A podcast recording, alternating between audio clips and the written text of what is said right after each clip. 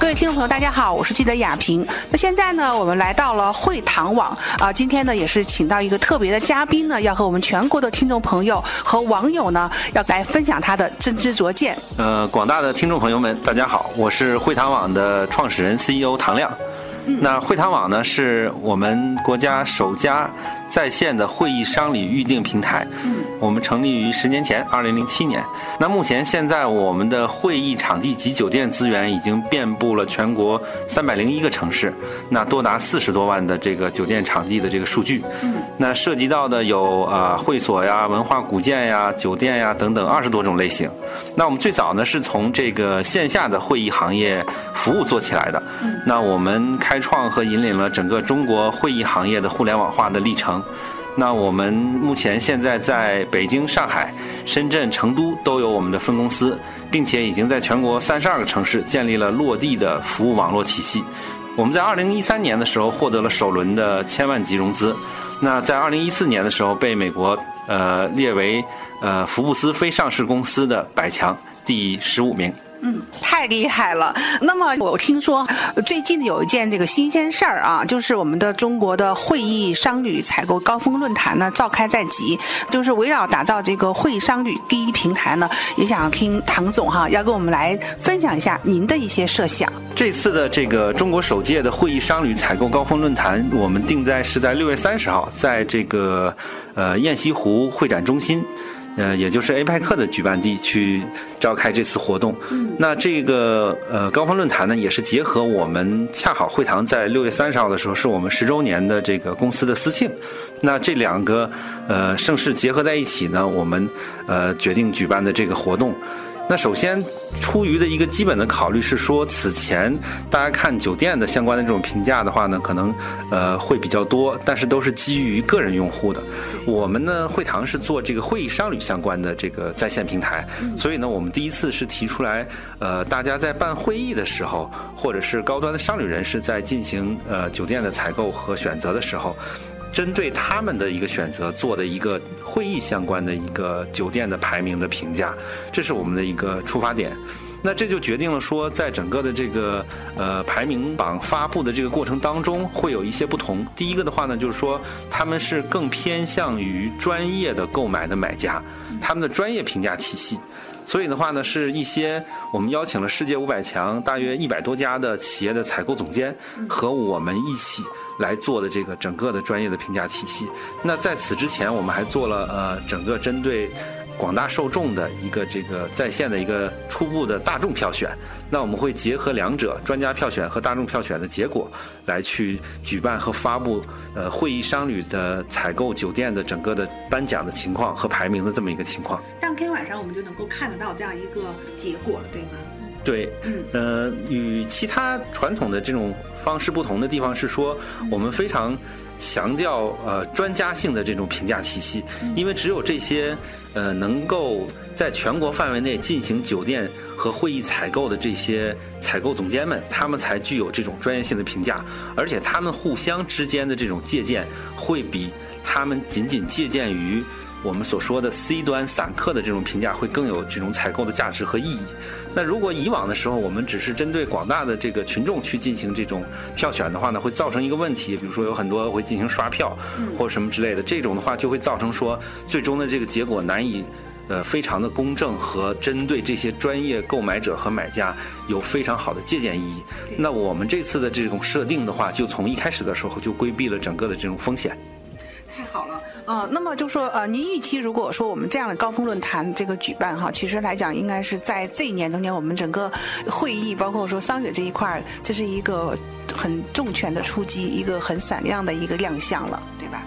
目前我们现在呃。邀请了采购中国，然后中国会展杂志，然后呃我们行业的主流的媒体，然后以及这个呃饭店业协会，然后酒店业协会等等这些最专业的组织的呃领军人物跟我们一起来合办的这次会议，所以我们觉得应该是我们称之为在会议酒店行业的奥斯卡奖。太好了，那么包括我以及我们的呃所有的听众朋友哈，大家也蛮期待的。呃，接下来呢，呃，想问一下唐总哈，就是我们的会谈网是我们国家这个首家在线会议场地的这个查询预定的平台，成立于二零零七年。说到这里，就大家说要唱那首歌十年了，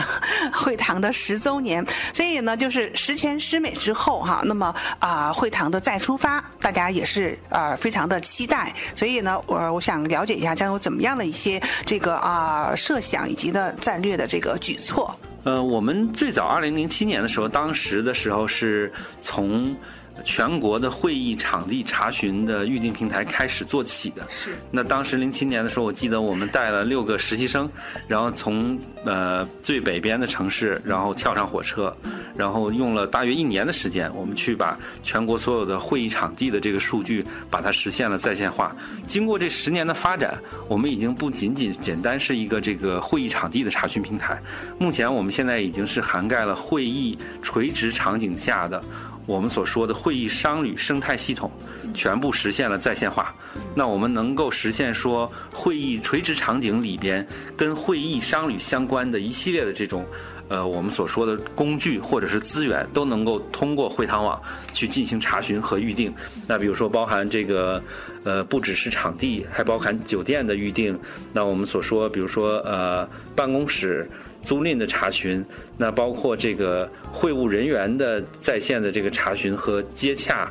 然后主持人等等一系列的各种各样的这种频道，那包含租车，包含呃会议当中的这种餐饮，我们都通过互联网的方式，把整个会议垂直场景相关的衍生的资源都实现了在线化，形成了目前我们所说的会堂会议。商旅生态系统，那未来的话呢，我们会把这个生态系统打造的更为完善和更为精细化，让它能够服务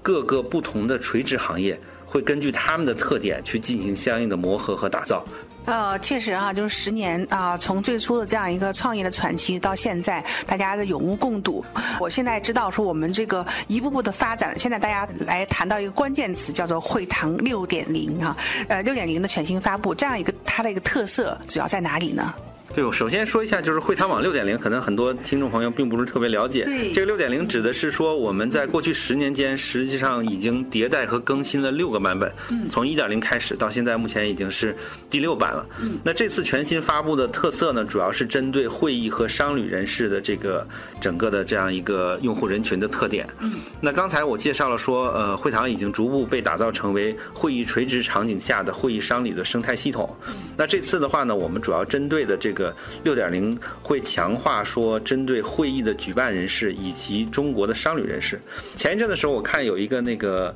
呃调研报告说，在中国你做这个互联网也好，还是做这个消费品也好，那排在第一名的这个需要针对的用户是少女，然后呃排在倒数两位的是这个狗，然后和这个男人。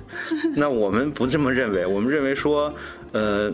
商旅人士实际上还是在互联网的范畴内有很大的这种挖掘的价值的。那我们可以想象，就是说，呃，虽然说商旅人士他的这个整个的这个呃，在生活当中都是被这个。汽车、飞机，然后开会，对，去充斥，但是其实他们在整个的消费能力上还是非常强的。对，他的用户的这个互联网使用习惯实际上也是非常好的。但是现在目前呢，就是我们目前认为说，一个是说从会堂原有的会议的方面的优势延展，我们更具备具有开拓商旅方面相关的这个。互联网产品的这种经验和能力，另外一方面的话呢，就是说如何能够帮助商旅人士更好的去进行他的整个的差旅的这个管理，是我们目前在六点零时候发布的整个的时候考虑的产品的特色。那中间有几个，比如说简单的亮点，第一个是一键的预定。那商旅人士实际上他的时间是非常宝贵的，他不会说，呃，我会选择某一个酒店要纠结很久，而是说他。是主要去到那个目的地是为了开会，或者是去做其他的这种事情。那开会或者是其他的这个事情是他的主要目的。那预订机票也好，还是火车也好，还是说酒店也好，实际上都是它的一个辅助型的工具行为。那它它实际上在预定的这个过程当中呢，它对时间的要求非常紧张，就是它要快速预定完，对，然后我快速安排我自己整个的日常的这种行程。那我本人也是这样，我我的整个生命都被各种会议充斥。所以呢，我们开发的产品就是说，它不需要在众多的产品选项当中去进行选择，而是说能够智能的帮助他去把会议相关的日程安排好，然后帮他匹配最优的机票啊。火车呀，然后还有相应的推荐的这个酒店的住宿，那这都是围绕他要去的这个目的地去一键帮他去智能推荐和一键进行预定的，他也不需要一个一个去进行查询和一个一个再去进行筛选。那么唐总哈，刚才你也讲到说，你也是这样一个空中的飞人，然后被各种会议这个时间所充斥着，你的这个生活的空间、工作可能都搅在一起了。但是呢，当我这边开始来采访的时候，我发现，在您的办公室居然还有一样东西，这个呢，似乎跟您所做的这个工作呢，好像蛮远的，就是古琴。呃，这个是咱们的一个摆件，还是您真的就是兴趣所在呢？我大概应该学习古琴有七八年的时间了，然后你看到这张琴，实际上是我自己亲琢的，就是我自己亲手动手做的。做的。对，然后这是我个人除了工作以外的这个爱好。嗯。呃，我在古琴界有很多好的朋友，然后呃，七月一号的时候，八八七的主持人国鹏，他有会做一个呃绝响的发布会，绝响，他用了差不多。十五年的时间，把所有已故琴人的所有能够在世上找到的音响，还有那个视频，全部集结在一起，经过精选之后，然后全球限量发行了一个三千套的绝响的这么一个产品。实际上是相当不容易的，因为很多大家知道说古琴已经慢慢开始灭绝了。那我们现在的话呢，就是说想通过互联网的方式，能够让这个。传统快要灭绝的非物质文化遗产变得说能够重新焕发生机，那我做了两个尝试。第一个就是说，通过大数据的方式去复制，让古琴的声音变得更好。那另外一个方式就是说，我们希望说，呃。积累的绝响的这些音频的这个以及影像的资料，我们会放在我们的网站上。嗯，当然是另外一个网站，不是会堂网了。哦，那我们会把它免费的全部开放出去，让所有的古琴的爱好者，他们能够更好的去观摩和学习。这个实际上也是把互联网的一个思路应用到一个传统的快要灭绝的这个非物质文化遗产。古琴的整个的发扬光大上吧。目前现在初步的设想是说，大家上会堂网上如果看高管的话，可以点到就是唐亮的那个高管的介绍，然后那儿会跳转到我自己的一个酌琴的工作室，叫西山焦安。这样的话呢，大家就可以通过里面看到我以前做的一些琴的作品，还有我。啊，我还有一张无底交叶琴的设计拿到了国家的设计专利，从那个上面大家可以再去看到跟绝响相关的一些信息，然后会跳转到绝响的这个网站上。